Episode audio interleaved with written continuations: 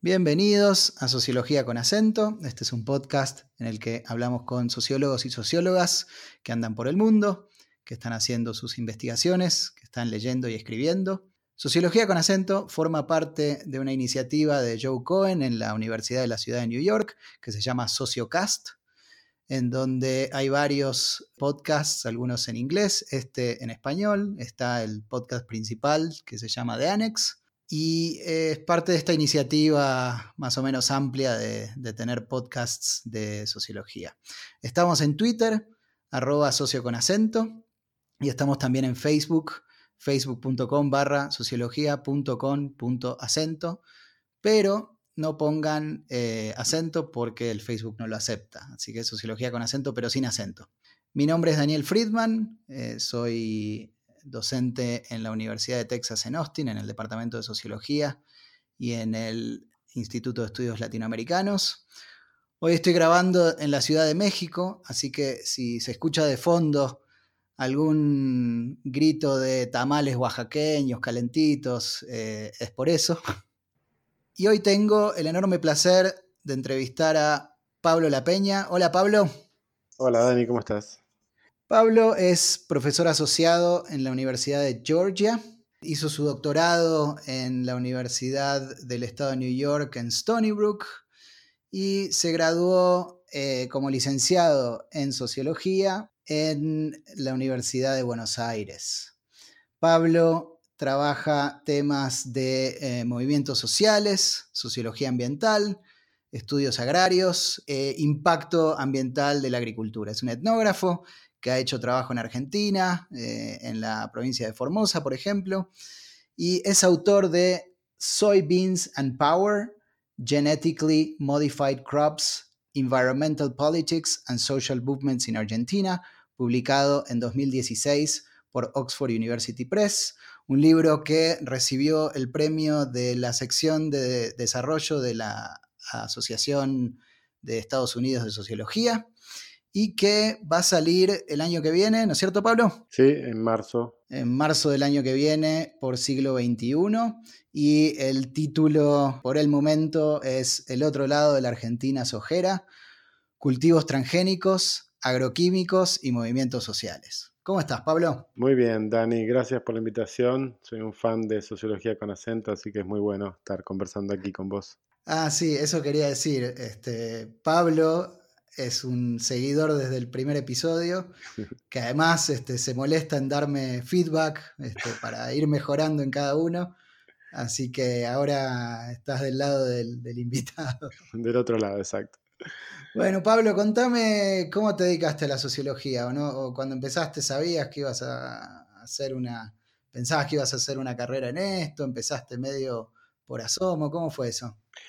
Bueno, fue mm, en realidad un poco quizás por azar y por familia, ¿no? En el sentido, a mí siempre me gustó mucho leer desde chico. Eh, y ya de más grande, adolescente, leía bastante sobre, sobre política, sobre historia, eh, quizás también sobre sociología sin saber que estaba leyendo sociología. Y cuando estaba terminando el secundario, estaba pensando en qué carrera anotarme en la Universidad de Buenos Aires y ahí mi, viejo, que siempre estuvo metido en política, y es una de las influencias que me llevó quizás a, estar tan interesado en eso, me, sugirió este, sociología.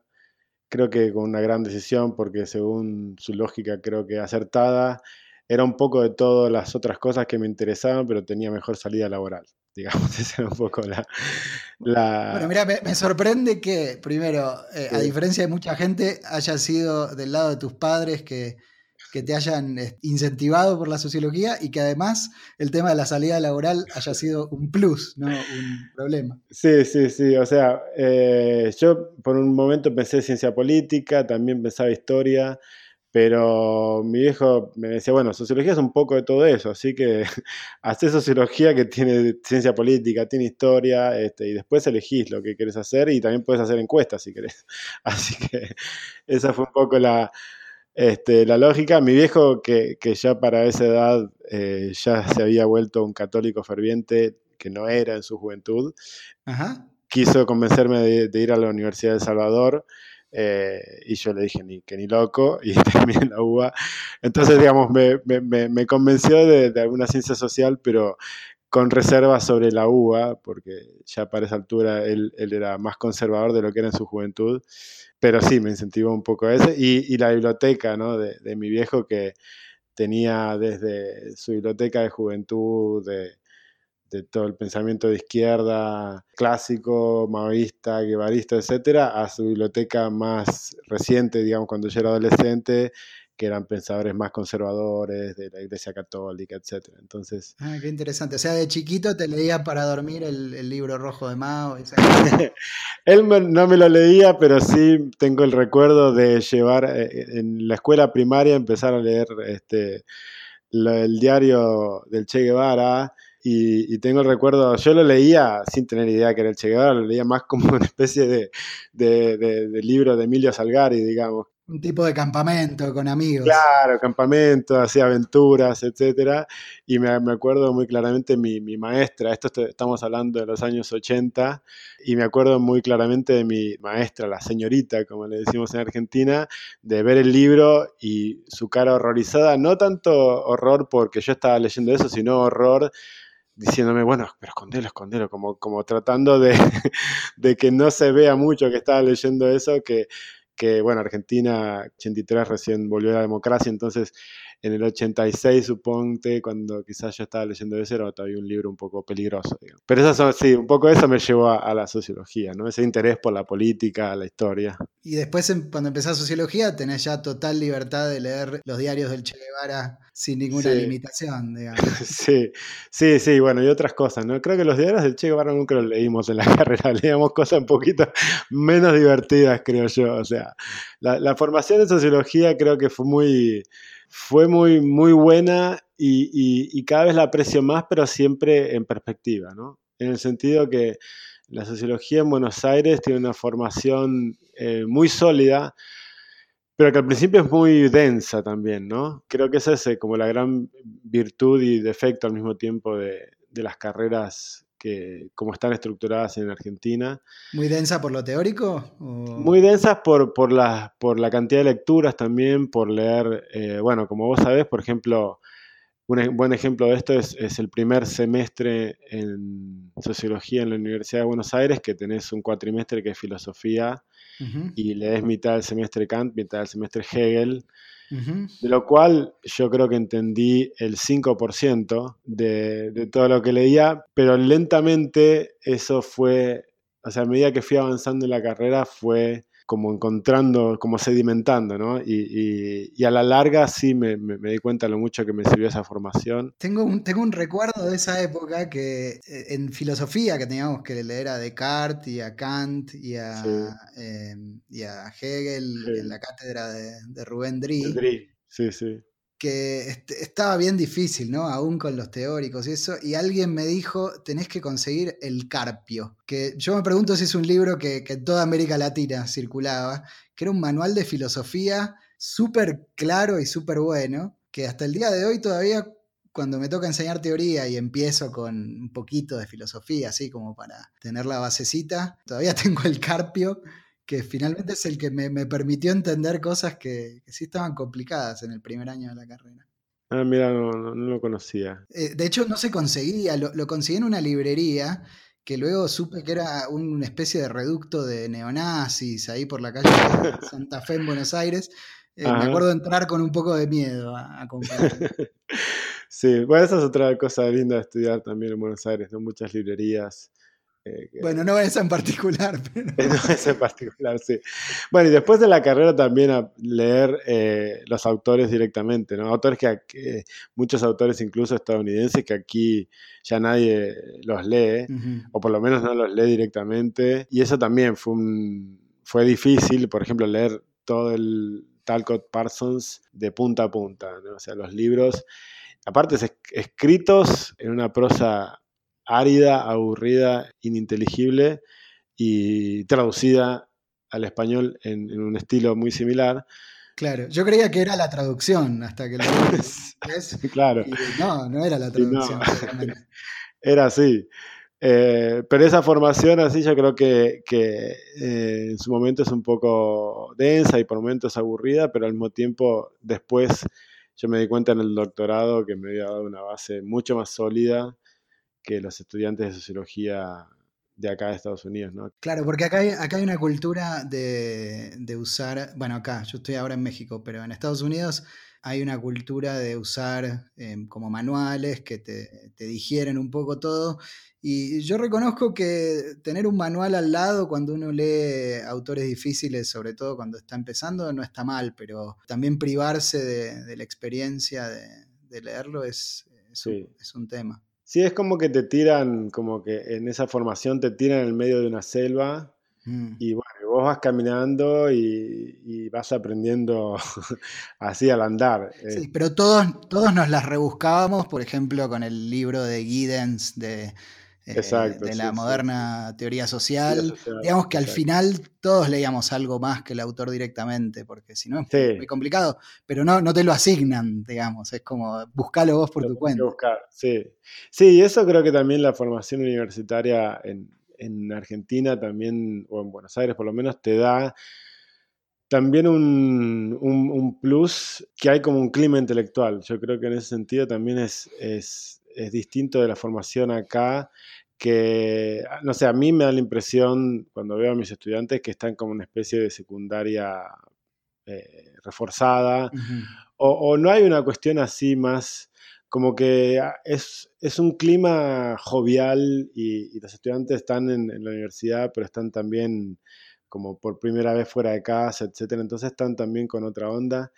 Como que en Buenos Aires se incentiva como ser más viejo, digamos. Más viejo. Como que claro, como que tenés que adoptar una postura, tenés 20 años, pero tenés que adoptar una postura de como de intelectual bohemio, este, por lo menos en Buenos Aires, ¿no? Y como pretender que, como que ser un nerd eh, en la carrera de Sociología de Buenos Aires eh, es mucho mejor visto que quizás acá, ¿no?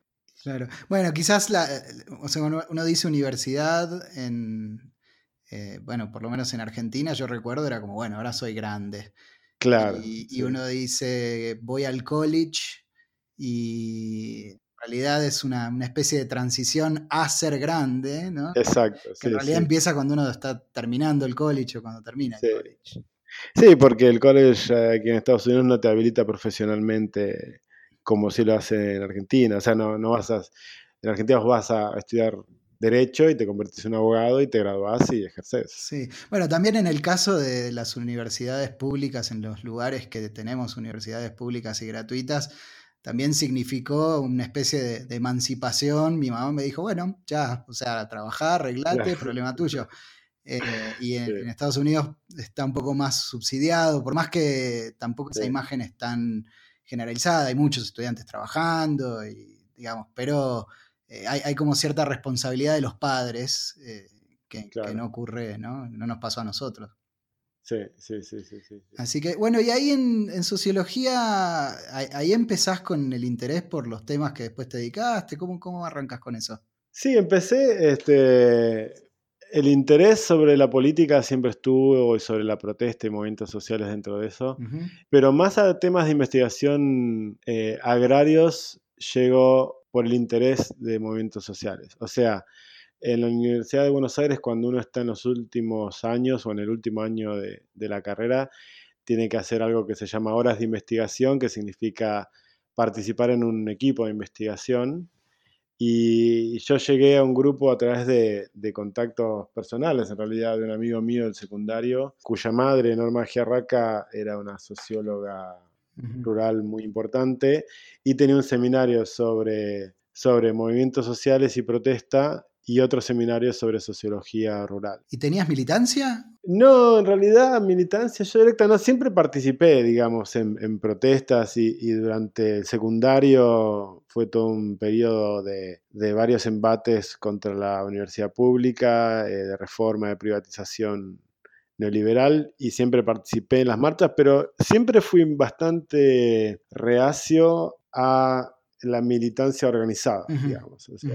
nunca, nunca me gustó mucho eso de convertirme parte de un partido o parte de una agrupación, siempre fui bastante reacio y siempre que, participé políticamente o milité lo hice con gente con la cual tenía afinidad personal, digamos. Mucha gente creo que se incorpora a, partidos, movimientos, grupos y se hace amigo de esa gente. en mi caso fue al revés, digamos. con mis amigos participaba políticamente. Pero mi más acción política, más eh, activismo, digamos, me llega más justamente a través de este grupo con el que, me uní a hacer investigación primero, eh, porque me, interesaban esos temas y también porque quería empezar a, a profesionalizarme. Más que empezar a profesionalizarme, quería dejar de trabajar en los trabajo de porquería que estaba haciendo, digamos.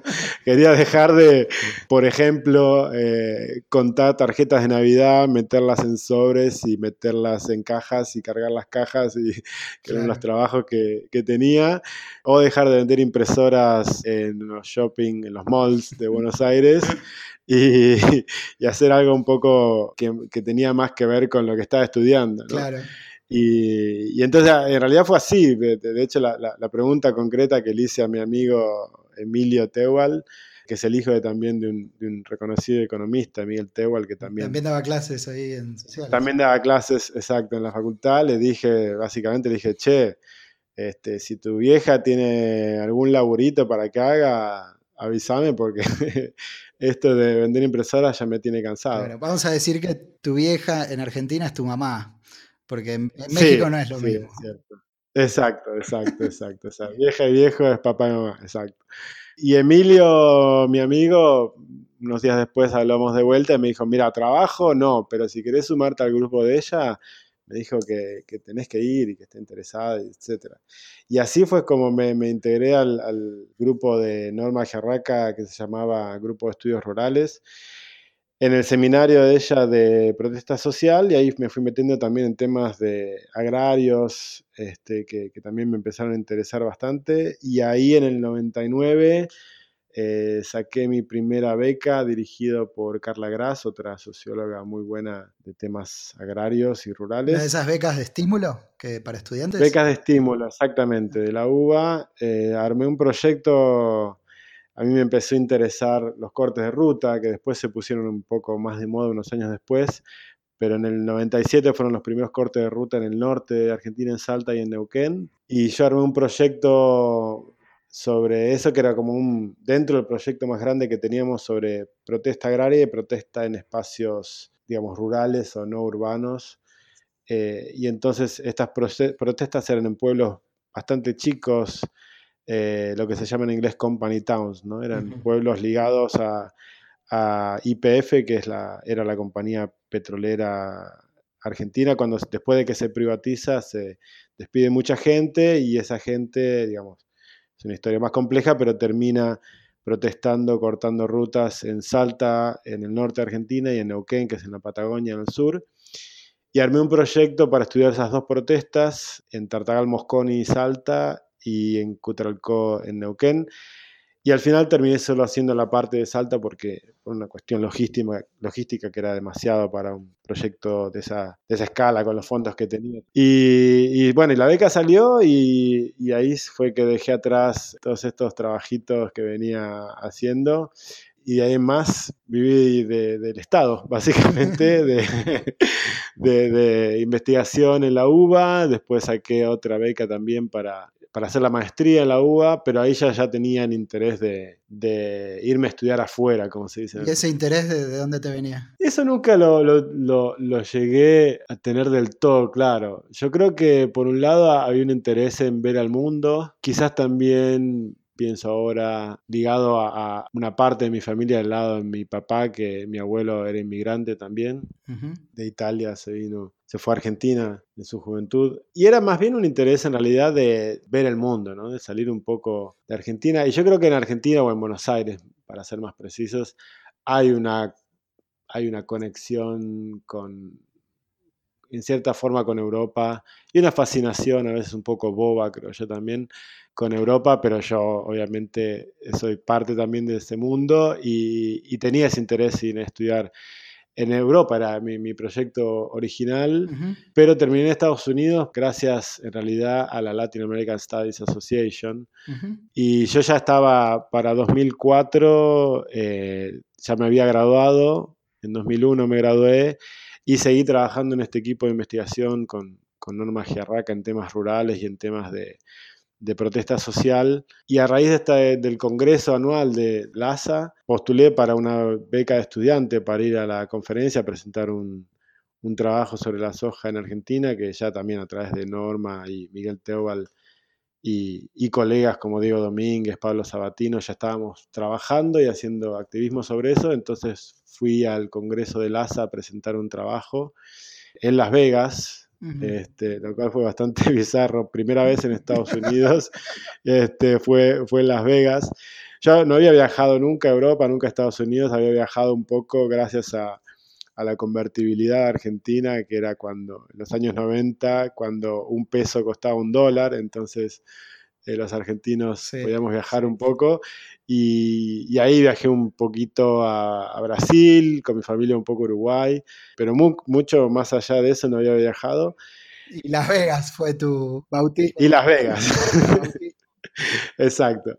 Y ya de vuelta vuelve Emilio Teo a la historia. Eh, él, mi amigo de secundario, ya estaba en Nueva York, él viviendo, él es músico. Sí, un gran músico. Hemos ido a sus conciertos. Sí, sí, y bueno, le recomiendo este, a la gente que esté escuchando que busquen Emilio Teual porque hace una fusión muy interesante de jazz con melodías argentinas, sin proponérselo y sin hacer de eso una etiqueta marketinera. Pero Emilio ya estaba en Nueva York, entonces eh, aprovechando el viaje a Las Vegas me fui a visitarlo a Nueva York. Y como contaba Claudio Bensecri en un episodio anterior, justamente de Sociología con Acento, cuando lo escuchaba a Claudio hablar, me asombró el paralelismo porque me pasó algo parecido a lo que le pasó a él de decir, quiero venir acá, quiero estar acá. Este, a Claudio le salió mejor porque Claudio terminó en NYU y yo terminé en SUNY, este, a nivel geográfico mejor quiero decir, porque SUNY está claro, está un poco en las afueras, en los suburbios de Nueva York, pero ahí fue, bueno, visitar Nueva York, obviamente fascinarme con la ciudad, darme cuenta también con un poco de naivetez sociológica, darme cuenta que las cosas que tenían onda en Buenos Aires a nivel barrios, lugares, estilos, eran en gran medida copiadas de Nueva York. es algo que, este, de vuelta, estamos hablando de 2004, suena reciente, pero hay que también darse cuenta que Internet todavía era incipiente, o por lo menos para mí, o por lo menos para alguien que vivía en Buenos Aires, o sea, no, era, no estábamos tan conectados. Entonces me di cuenta de, lo interesante que era vivir, que era Nueva York, este, lo cual no, obviamente no es un gran descubrimiento, pero sí fue para mí. Postulé a ver las universidades y tuve la suerte de conocer a Javier Aullero, que estaba en, en Stony Brook, que es la sede de la State University of New York, eh, la sede más grande, que está en Long Island, que es un poco afuera de la ciudad de Nueva York. Y bueno, cuando lo fui a visitar a Emilio, aproveché para visitar varias universidades. Eh, fui a Colombia, ahí vos me hiciste. Sí, creo que ahí nos conocimos. ahí creo que nos conocimos personalmente, si no me equivoco así. Vos me mostraste, me contaste mucho, me ayudaste bastante a, pensar un poco esto de qué significaba venir a estudiar acá. Yo, yo, llevaba un año ahí, así que tampoco tenía mucha idea. Pero por lo menos tenía más ideas que yo, que yo tenía cero ideas, digamos. Este, y ahí Javier, súper generoso como siempre es él, este, me invitó eh, a ir a, a, Stony Brook y fui a verlo a él y conocer un poco. Y esta cosa de eh, lo que llaman este, los, gestos performativos, ¿no? Em, en el sentido de que Javier me presentaba a todo el mundo como he's a prospective student, es un estudiante, lo cual yo no tenía para nada pensado postular, pero Javier me presentaba como alguien que tenía pensado postular y, y a través de esa cosa de decirlo me terminó un poco convenciendo, creo yo. Y entonces fui a una clase que fue muy interesante ver eso, estuve hablando con gente, estuve con Javier y Javier me dijo, bueno, la verdad que estaría buenísimo que vengas, llamame, eh, que yo te averiguo un poco más de, los puntajes que necesitas en los exámenes que tenés que dar de inglés, de, otro que se llama GRE. Y volví a Argentina con la idea así de, postularme a, universidades en Nueva York, en el área. Y, Stony Brook eh, me aceptó con una beca y ahí terminé. Bueno, y ahí en Stony Brook empezás a tomar clases, supongo, y vas desarrollando tu, tema de tesis, que fue, fue tu tema del libro, ¿no? Yo llegué a Stony Brook con la idea de seguir trabajando un tema que ya venía trabajando en Argentina. O sea, yo en Argentina, como te contaba, trabajaba ya en, en esta cruz entre cuestiones agrarias y protesta social. Y a partir de eso, como bueno, en el libro cuento un poco al principio cómo llegué y, fue un poco en ese cruce que hay en Argentina entre, entre investigación y activismo. Yo ya participaba, el grupo en el que yo estaba, mejor dicho, participábamos en una red de gente que estaba preocupada por el avance tan importante de la soja o, soya, como le dicen en otros países, en Argentina y los impactos socioambientales de ese avance de, la soja transgénica que está, está, modificada genéticamente para resistir a un herbicida que vende la misma compañía que vende las semillas. Y eso estaba generando muchos problemas en la gente que vivía en el campo. y, y, a partir de esa red en la que participábamos, que se llamaba Foro de la Tierra y la Alimentación, nosotros participábamos como equipo de investigación y, y hacíamos algunas acciones pequeñas, ¿no? directas y, también de llegada a los medios. Y nos llegó, nos llegó un, correo electrónico de gente de Formosa que, estaban siendo fumigados con agroquímicos y que estaban organizándose y protestando a raíz de eso. Y viajamos con dos amigos y colegas, Diego Domínguez y Pablo Sabatino. Viajamos a Formosa a conocer más de la situación y hicimos lo que veníamos haciendo, de hacer trabajo de campo, con entrevistas, con, participación. Eh, y también llevó Diego una cámara que se había acabado de comprar, una cámara para filmar. Entonces filmamos muchas entrevistas, filmamos mucho de, las situaciones que vimos ahí, una feria que tenían los, los campesinos. Y a partir de, de, eso hicimos un trabajo de investigación que publicamos como un artículo y también hicimos un documental muy amateur el documental, pero que fue una experiencia súper interesante. Qué bueno. Eh, y volvimos a Formosa a mostrarlo. Este, también fue interesante eso, armar como una actividad en función de, de la proyección del documental en Formosa Capital. Y, y, me acuerdo, eso lo pongo en el libro, que cuando estábamos cenando después de, de esa vez que volvimos a mostrar el documental ya terminado, me acuerdo que estábamos en, en una mesa de esas mesas muy largas con con varias personas, cenando todos juntos empanadas y vino en la cálida noche formoseña. Y conversando con la gente, una persona me dijo, bueno, vos sabés que, acá hay una historia que una vez que tocas tierra formoseña, eh, significa que vas a seguir viniendo toda tu vida a este lugar. Y lo tomé como una historia interesante, pero terminó siendo verdad porque luego fui al doctorado decidido a hacer ese el tema mío de, tesis de doctorado. Eh, y entonces, bueno, planteaste el tema y te fuiste a hacer trabajo de campo ahí a Formosa. Sí, sí, a, partir de eso empecé a ir eh, cada verano del norte, eh, me, iba varias semanas o meses a Formosa y ahí también el trabajo de campo fue dando forma al proyecto final en el sentido de que fue cambiando el proyecto desde ser un proyecto sobre movilización y protesta a raíz de la, soja transgénica y de los agroquímicos, a ser un libro que es sobre eso, pero que es también sobre cómo los campesinos lidian con eso, eh, no tanto protestando, sino tratando de negociar lo mejor que pueden una situación que es desfavorable.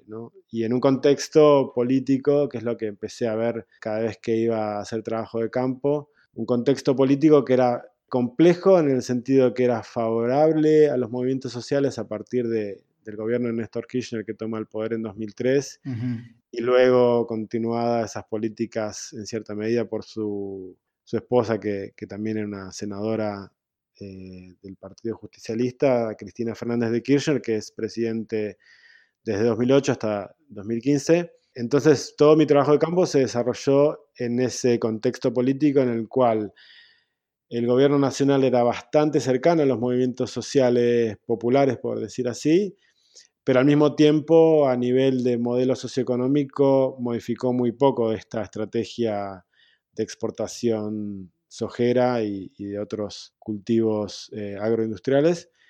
Y entonces empecé a estudiar cómo los movimientos manejaban esa situación compleja, en el sentido de una situación política relativamente favorable a nivel nacional, al mismo tiempo que a nivel socioproductivo o de modelo de desarrollo económico no lo favorecía eso, ¿no? Ese contexto. Claro, si había un movimiento social que, que sí era un problema, era ese, digamos. Claro, justamente porque los movimientos sociales más urbanos fueron encontrando también sus nichos, pero a nivel Argentina, a nivel socioeconómico, la, la soja transgénica y todo el complejo que está armado alrededor de la soja de exportación de aceites, de exportación de animal feed, sería en inglés, de, alimentación para animales, eso representa eh, alrededor del 25% de las exportaciones argentinas. Entonces, es un cuarto de, de, todos los dólares que entran en Argentina desde mediados de los 2000 vienen de esa producción de soja. Entonces juega un rol muy importante a nivel económico de la Argentina y por eso me interesaba también, porque me permitía en un estudio tratar de, vincular los transgénicos, que es, es un tema global, son muy, muy, muy importantes también aquí en Estados Unidos, cómo eso eh, impactaba en Argentina a nivel socioambiental, pero también a nivel de la importancia que tiene para la economía argentina, y bajarlo un escalón más, digamos, si querés, a nivel de la escala, a cómo eso tiene un impacto en el terreno y la gente viviendo al lado de ese commodity que es la soja, ¿no? Entonces, eso era lo que me interesa. ¿Y cómo era el campo en sí? O sea, te levantabas a la mañana y ¿qué hacías? Bueno, el campo tenía muchos, muchos lugares, ¿no? Fue más que todo dos lugares. Un pueblo al interior de Formosa, que usa un seudónimo en el libro, y una región rural muy cerca de este pueblo.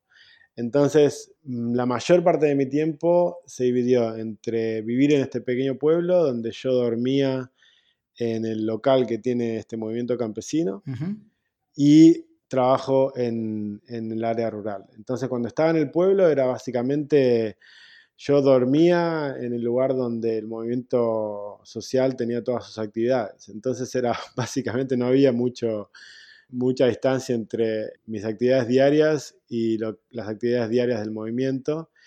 Hubo otros periodos también que, que, no dormía ahí, sino que dormía en un hotel, pero mi día era básicamente despertarme y ir al local del movimiento y estar ahí básicamente siendo testigo de, esa vida diaria de los movimientos, que es lo que muchas veces no vemos, ¿no? Sí. lo que sale en los medios y lo que mucha gente también que estudia movimientos sociales se enfoca más es en el momento público y visible, ¿no? Cuando la gente protesta, cuando está en la calle, cuando salen en, los medios de comunicación.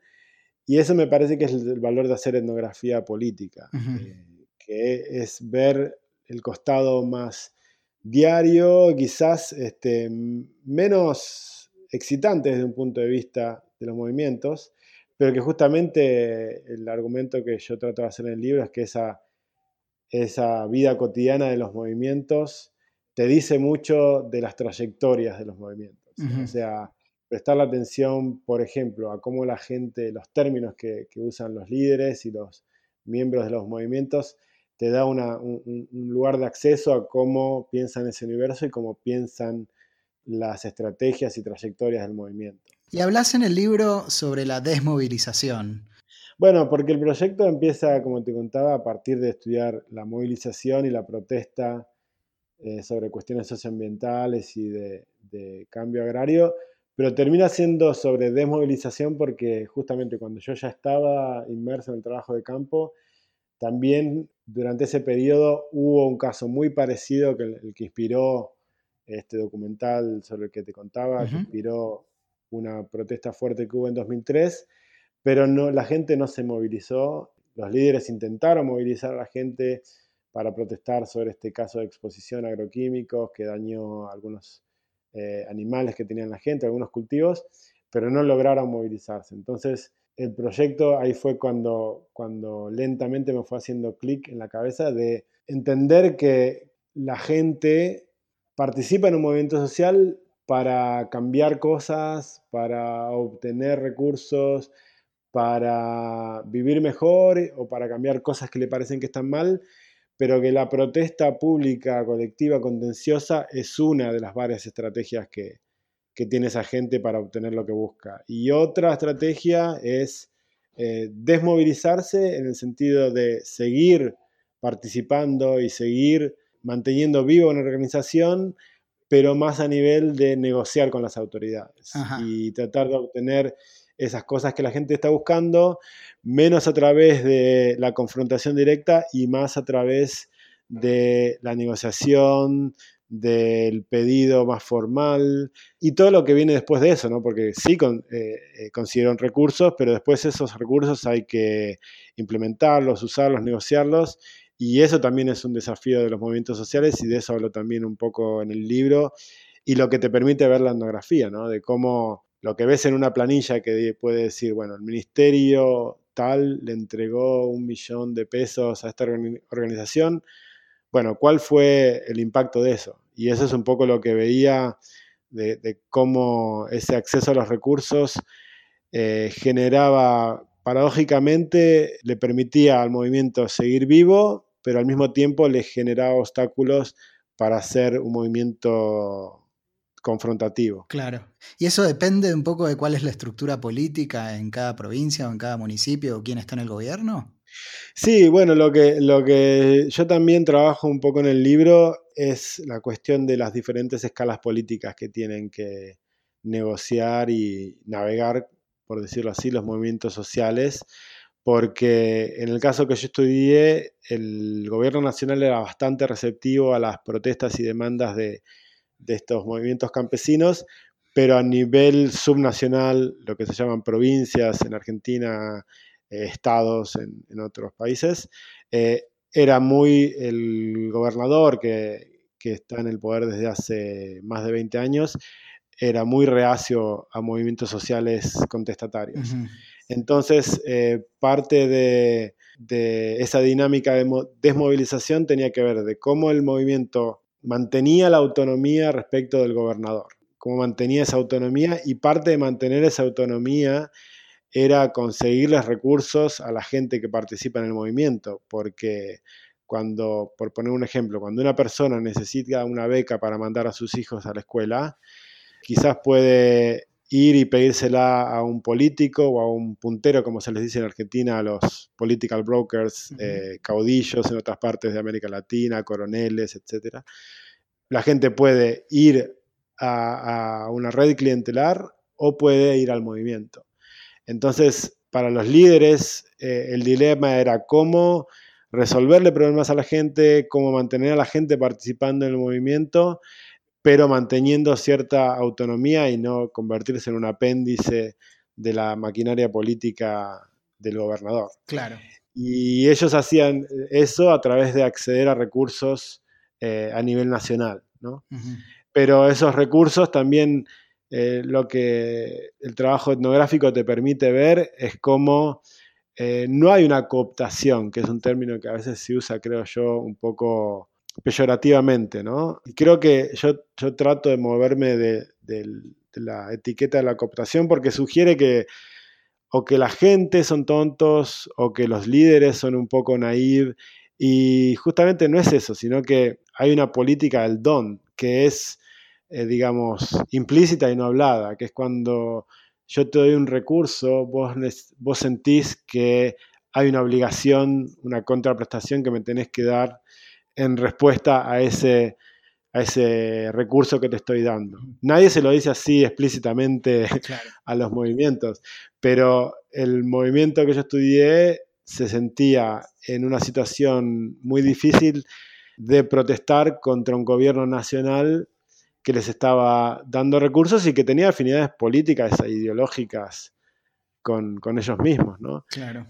Y el gobernador también era parte del mismo eh, partido político e ideología política que es el peronismo en Argentina. Entonces, eso era también parte de, estos obstáculos para la movilización, que era conseguir recursos que al mismo tiempo que te permiten mantener la organización funcionando y resolverle problemas cotidianos a los participantes del movimiento, también generan expectativas eh, no habladas. Deudas implícitas. Exacto, que genera, que hace muy difícil confrontar.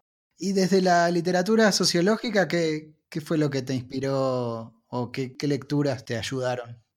Bueno, me ayudaron mucho eh, diferentes literaturas, ¿no? Me ayudaron de diferentes formas.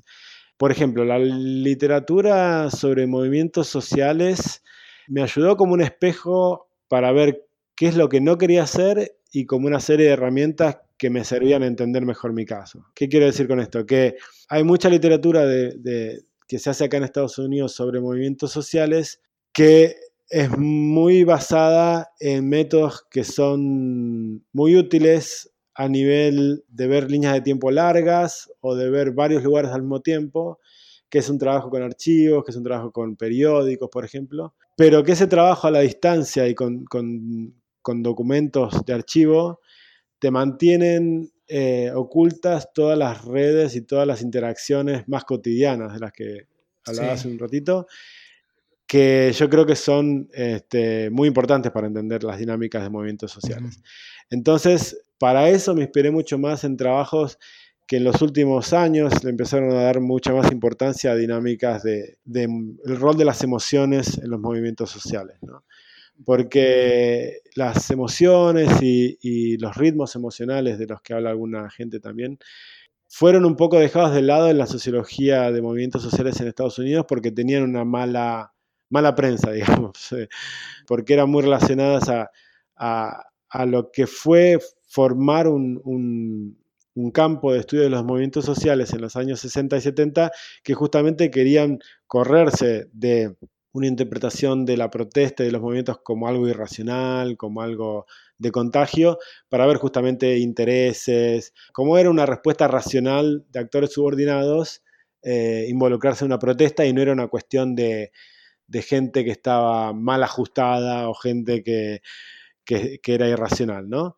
Pero eso llevó a que el campo de movimientos sociales eh, ignorara completamente hacia los años 80 el, aspecto emocional de los movimientos. Entonces, lo que sí me sirvió fueron trabajos como el de Deborah Gould acá en Estados Unidos eh, y otra gente que trabajó sobre cómo no tenemos que pensar las emociones como algo disociado y mucho menos contrapuesto a los intereses racionales. Eh, o sea, como hay mucha gente que me sirvió entender, por ejemplo, cuando la gente está muy enojada porque la fumigan con agroquímicos, cómo esa, esa exposición a los agroquímicos que se usan para producir soja transgénica afectaba a la gente que vivía al lado de esos campos de soja, a la gente campesina, ¿no? a familias campesinas, y cómo eso tenía que ver con afectar sus intereses económicos y sus intereses de clase, pero lo que realmente lleva a la gente a salir a una ruta y permanecer días en una ruta bajo el sol, bajo la lluvia, bajo los medios de comunicación que los estigmatizaban, no era tanto el interés de clase en sí mismo o una, o una racionalización de, sus intereses económicos o, sociales, sino era la bronca, la bronca, la falta de respeto, la falta de, tomarlas en cuenta como alguien que vive al lado de ese campo que están fumigando. Y eso me salía cada vez más en, las entrevistas. ¿no? Los indignados, ¿no? Así se llamó el movimiento en Europa. Exacto, bueno, ahí está, exactamente.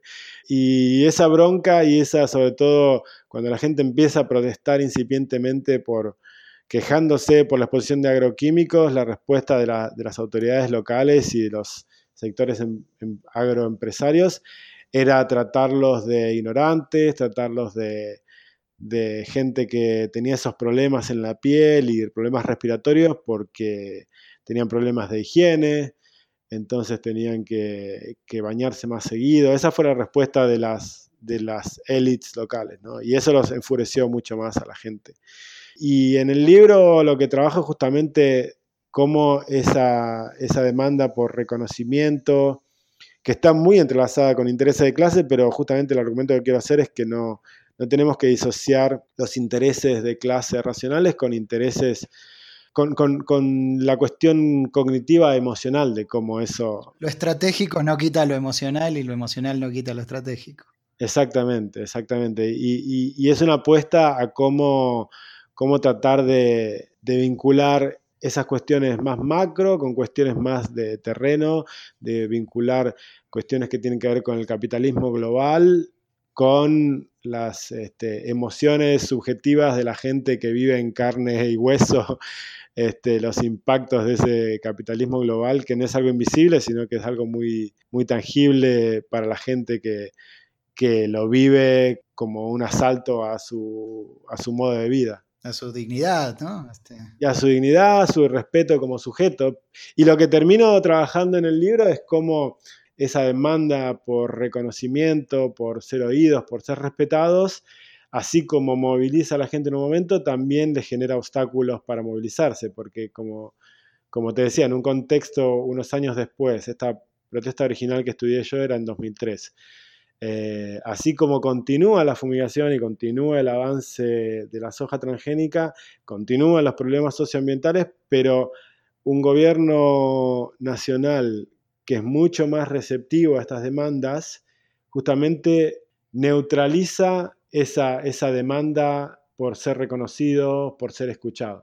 Entonces, paradójicamente, cuando las autoridades empiezan a ser más receptivos a estos reclamos, autoridades nacionales, ¿no? Estoy diciendo.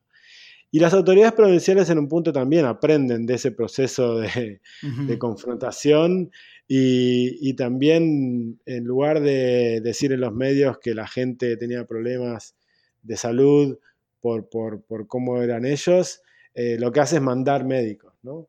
Pero lo que yo justamente hablo en el libro es como hay una cuestión performativa, la llamo en el libro, usando ideas clásicas ¿no? de, la, de la lingüística. Y justamente empiezo a mirar eso, de, cómo, cómo el gobierno hace cosas con palabras a nivel de cómo eh, el gobierno provincial al mandar médicos y tomar muestras de sangre y mostrar que están trabajando con el tema, eh, genera obstáculos para la gente salir a protestar más confrontativamente porque la respuesta que tienen las bases a la demanda de los dirigentes para ser más confrontativos es, bueno, ¿por qué vamos a confrontar si nos están escuchando, si están tratando de ver cuál es el problema de salud que tenemos.